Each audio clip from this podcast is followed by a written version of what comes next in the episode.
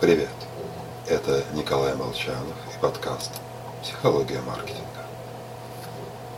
Вы помните рейс номер 370 малазийских авиалиний, который вылетел из Куала-Лумпура в Пекин, а затем изменил маршрут и исчез? Пропал с экранов и радиолокаторов, но еще около 7 часов находился в воздухе. Лично я помню. Более того, мне сразу вспоминаются версии, связанные с учеными, летевшими этим рейсом, командиром воздушного судна, который тренировал схожий полет на симуляторе. В общем, об этом рейсе я знаю достаточно много. И не только я. О катастрофе говорили все.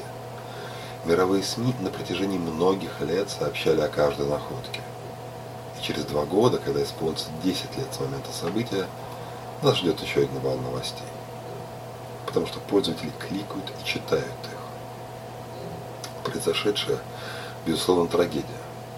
Но трагедий в мире происходит множество, а огромное количество внимания уделили именно это.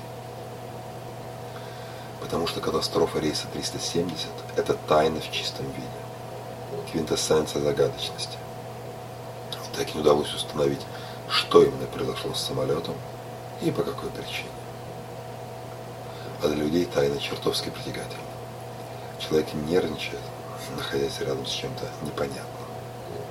Происходит автоматическая фокусировка внимания, а то вдруг это непонятное нас укусит. Мы успокаиваемся лишь находясь в знакомом окружении. Правдоподобные объяснения скучны. В них могут поверить, но их не запомнят. В логике отсутствует вау-эффект привлекающий внимание. Мозг и СМИ предпочитают экстрасенсорное мышление. Дайте им это, и журналисты напишут о вас бесплатно. А читатели запомнят. Только помню, новой и необычной должна быть история, подача, обертка, сам продукт. Лучше позиционировать как надежное и проверенное решение. С вами был Николай Молчанов и подкаст Психология маркетинга.